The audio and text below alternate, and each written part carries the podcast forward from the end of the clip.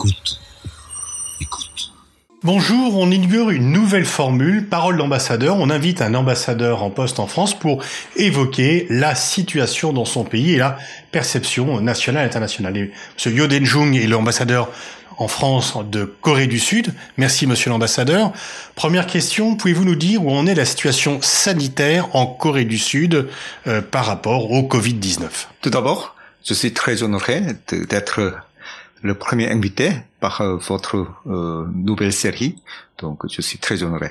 En ce qui concerne la situation sanitaire en Corée, ça nous préoccupe aussi, comme ici en France, même si on a fait des résultats qui est assez remarquables. En ce moment, il y a à peu près 3000 ou 4000 cas de contamination par jour.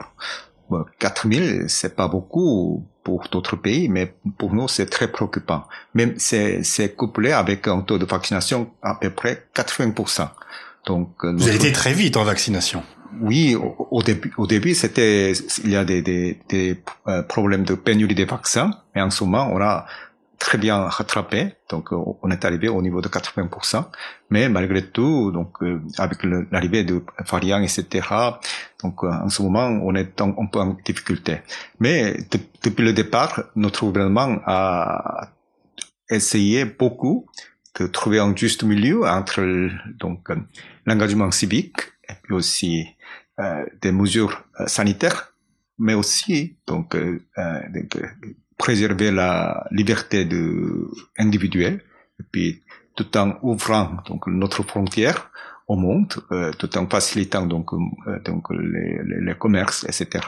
Donc jusqu'ici, on a relevé le défi assez assez avec du, avec succès. Pour un Français qui veut aller en Corée du Sud, quelles sont les règles à suivre? Si je veux aller en Corée du Sud, qu'est-ce est-ce qu'est-il possible? C'est tout à fait possible en ce moment. Depuis le 1er septembre, on a remis en fonction donc notre accord de, de visiter en Corée sans visa jusqu'à 90 jours, mais attention, c'est avec une quarantaine de 14 jours. Ça 14 jours. Oui, c'est ça. Ça mm. s'applique pour tout le monde. Mm. Mais même donc la remise en fonction de, de, de visiter en Corée sans visa, ça s'applique uniquement aux 28 pays de Schengen. D'accord. Uniquement pour les Européens. Autre sujet important, c'est l'état de la relation avec la Corée du Nord, mm-hmm. euh, avec on est habitué au froid et au chaud, etc dans quelle phase sommes-nous? Il y a eu des nouvelles provocations de la Corée du Nord. Dans quelle phase êtes-vous par rapport à votre voisin du Nord? Oui, récemment, il y a des nouvelles événements euh, qui, euh, aux alentours de lancement des missiles, etc. Ça nous préoccupe beaucoup, mais en même temps, de l'autre côté de, de, de, la pièce, c'est plutôt, c'est, ça nous rappelle la nécessité rapide, très nécessaire de, pour lancer encore le dialogue entre les deux Corées et puis entre Pyongyang et Washington.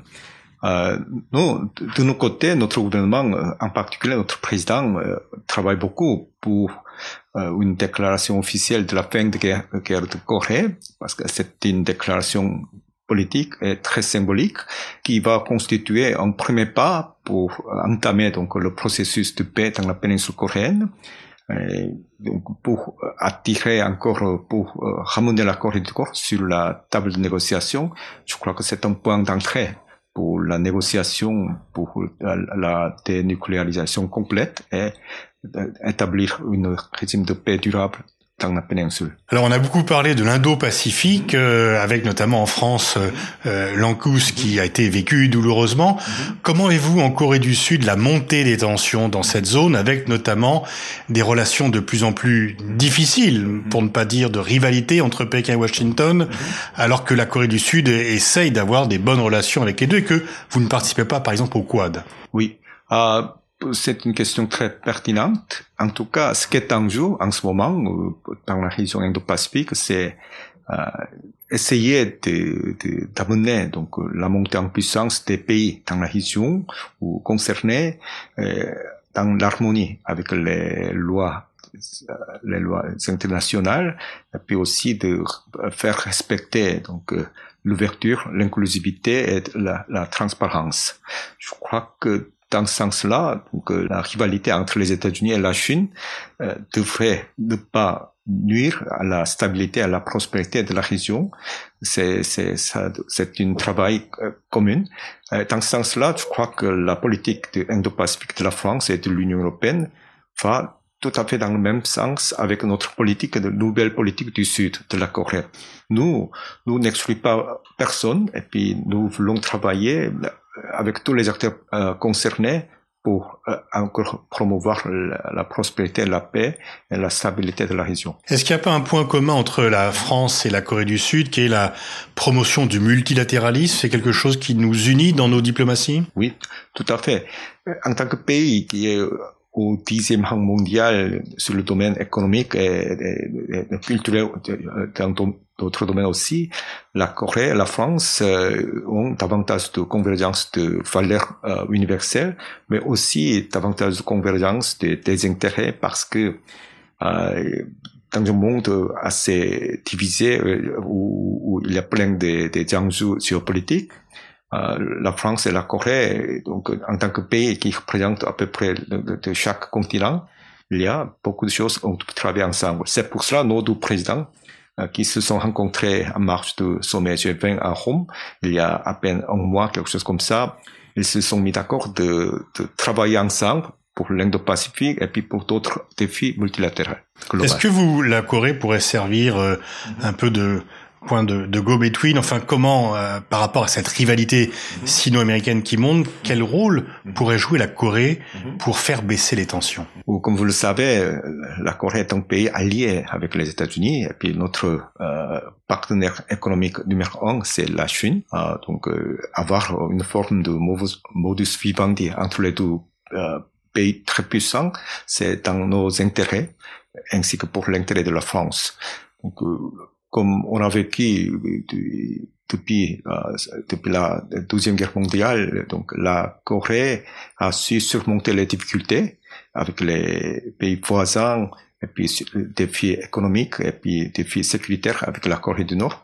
Je pense que notre gouvernement travaille beaucoup pour faire prévoir donc les, les, les valeurs universelles comme la démocratie, les droits de l'homme, et puis la liberté de circulation, mais aussi euh, l'intérêt pour promouvoir euh, l'inclusivité et puis euh, travailler en commun avec les secteurs euh, concernés dans notre région, y compris les États-Unis et la Chine et d'autres pays aussi. Alors, vous l'avez dit, la Corée est le dixième PIB mondial, donc c'est un pays qui, quand on voit d'où vous êtes parti en 53, mhm. c'est un succès quand même phénoménal. Mhm. En plus, sur l'établissement d'une démocratie réelle, vivante, une société civile vivante, et cette société civile est très rayonnante puisque il y a un soft power coréen que l'on voit par la K-pop, par des séries qui euh, ont marqué le, le, le monde entier.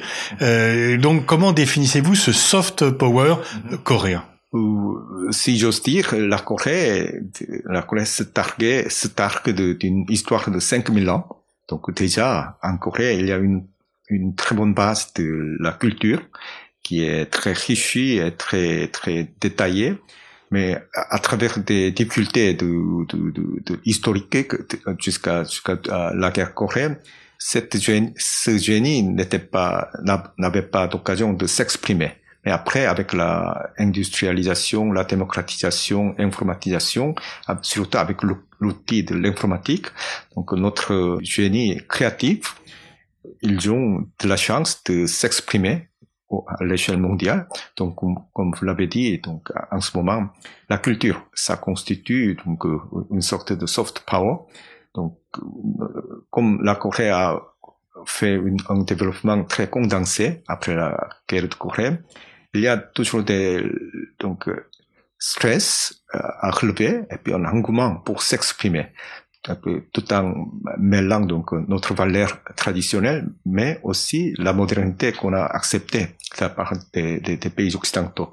C'est, je crois que c'est pour cela que nous avons réussi à, à se montrer et se placer euh, bien sur l'échiquier mondial en ce moment. Merci, Monsieur l'ambassadeur, pour euh, ces explications sur la, le rôle et le poids de la Corée dans le monde.